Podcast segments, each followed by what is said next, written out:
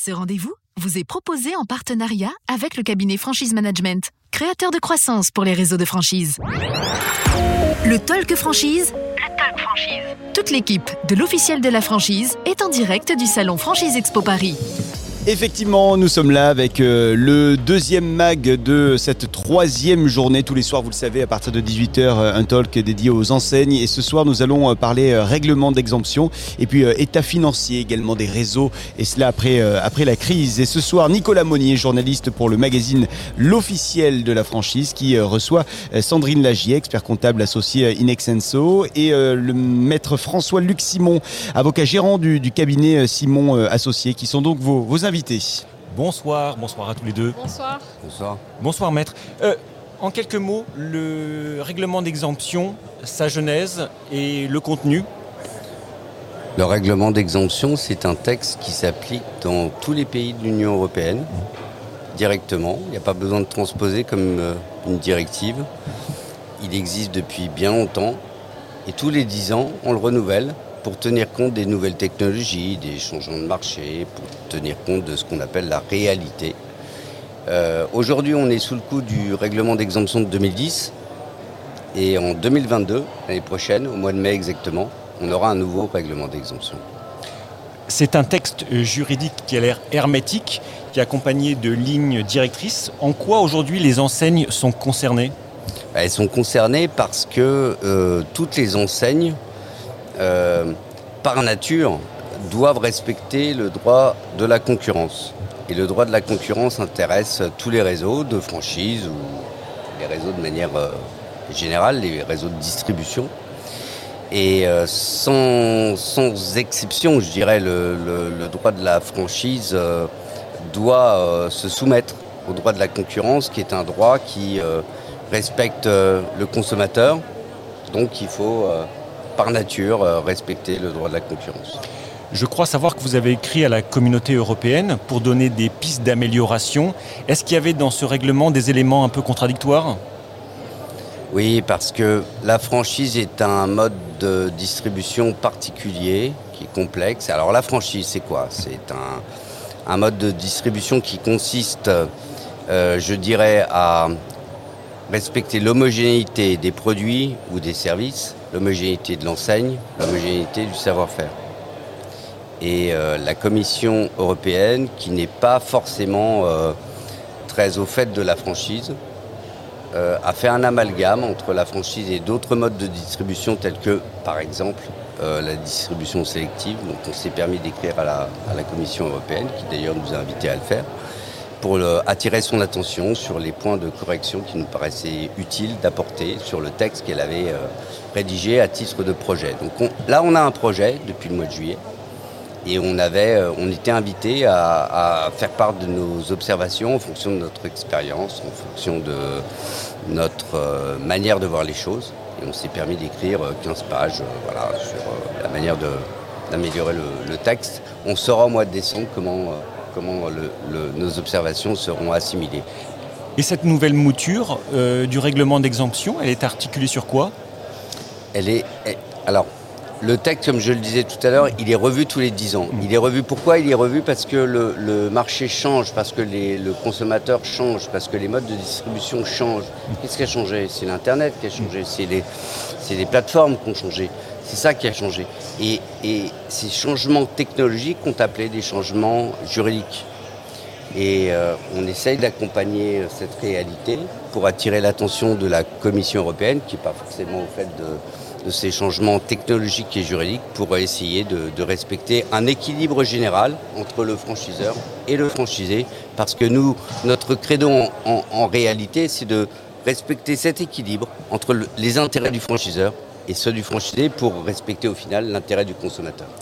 Une dernière question, je crois que c'est en France l'autorité de la concurrence qui peut être saisie sur ces questions d'entente euh, illicite et de non-respect de la concurrence. En quoi aujourd'hui les jeunes enseignes devraient-elles se pencher sur ce sujet épineux? Parce que les jeunes enseignes doivent respecter la loi, comme tout le monde.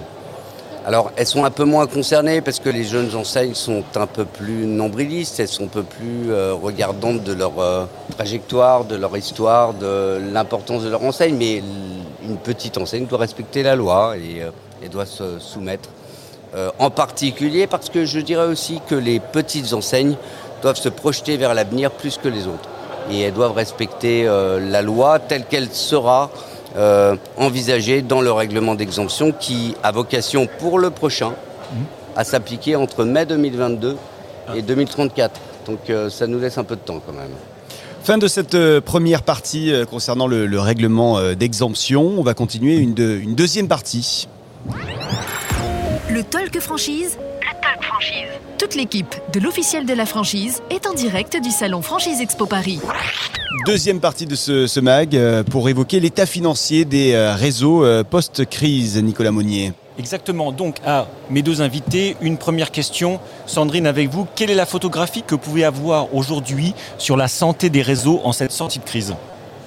Alors aujourd'hui, en sortie de crise, euh, la photo est assez euh, similaire, on va dire, dans, l'intégralité des réseaux, à savoir que la santé financière est plutôt bonne.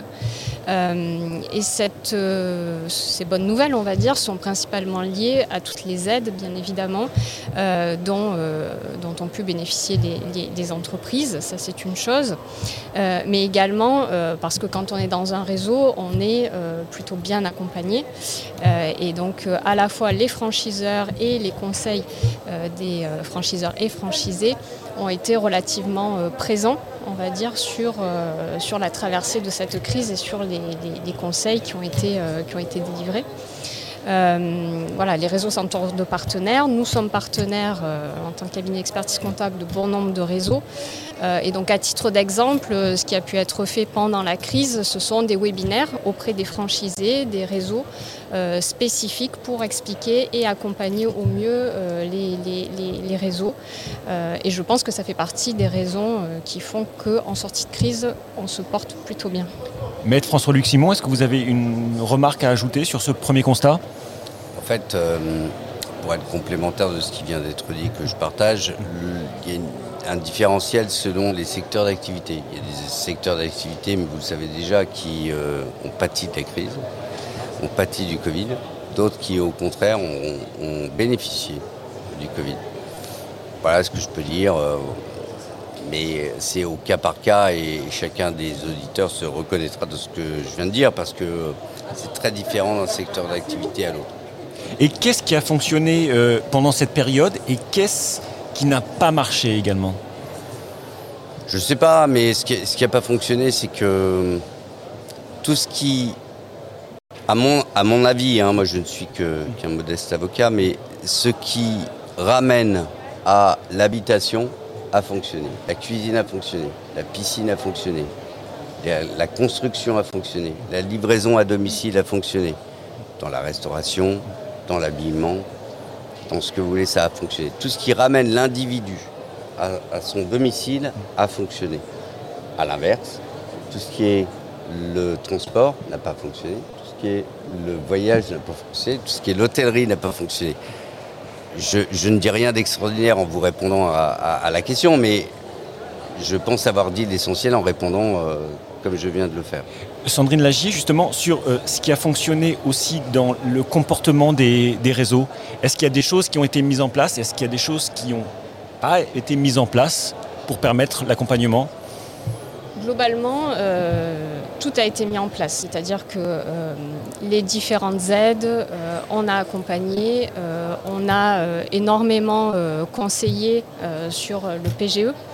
Euh, même sur des réseaux qui euh, financièrement euh, se portaient peut-être bien, on a quand même insisté sur le fait de prendre le PGE puisque ben, on a l'instant présent et puis on a l'après.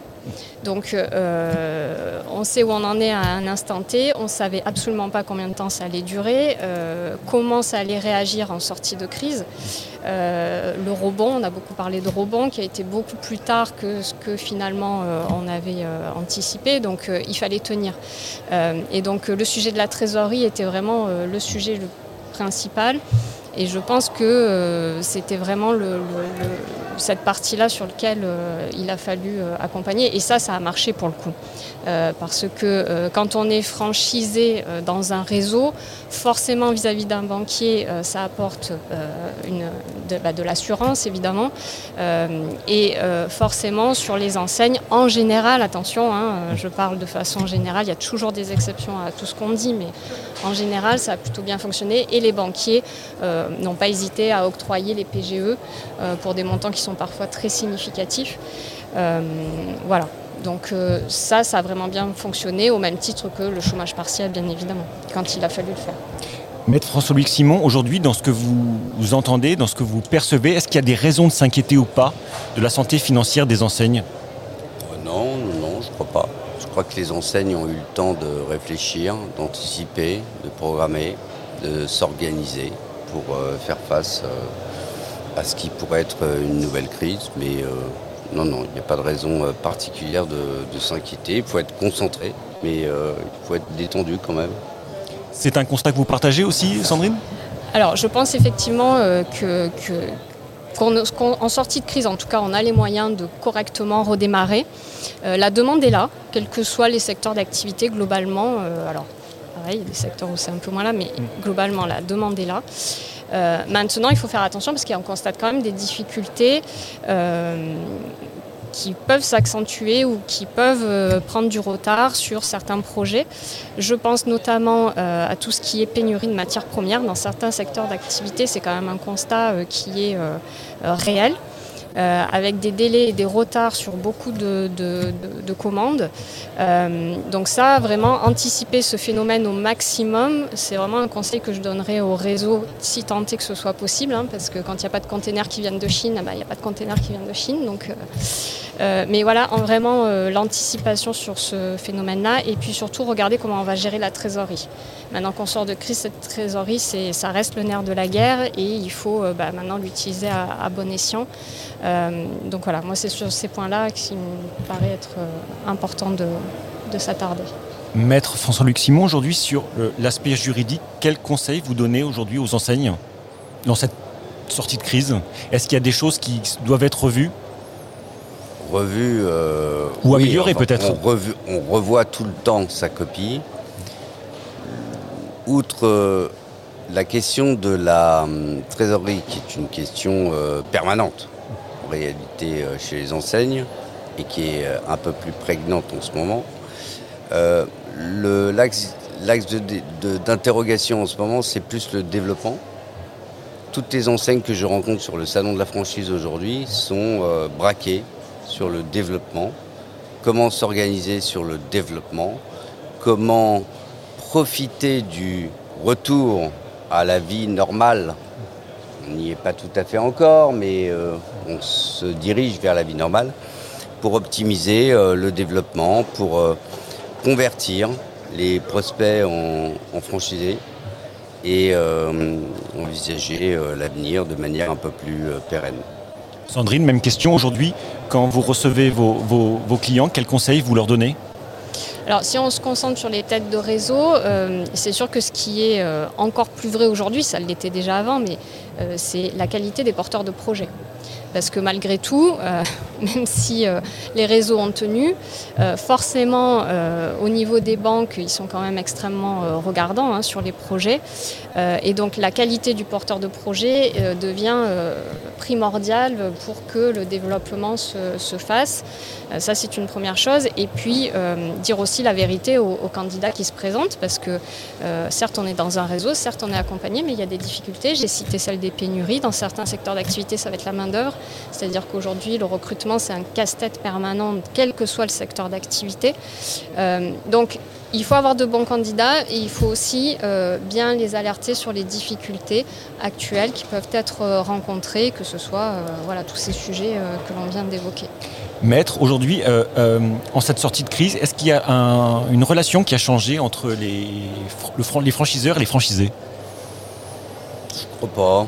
Je crois que l'essentiel est là. Je crois qu'on est un peu plus attentif forcément euh, aux questions de rentabilité, évidemment.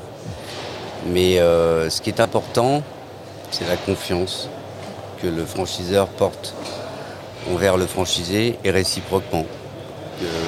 que la confiance que le franchisé porte en son franchiseur. Ça, ça n'a pas changé. Cette question de confiance n'a pas changé.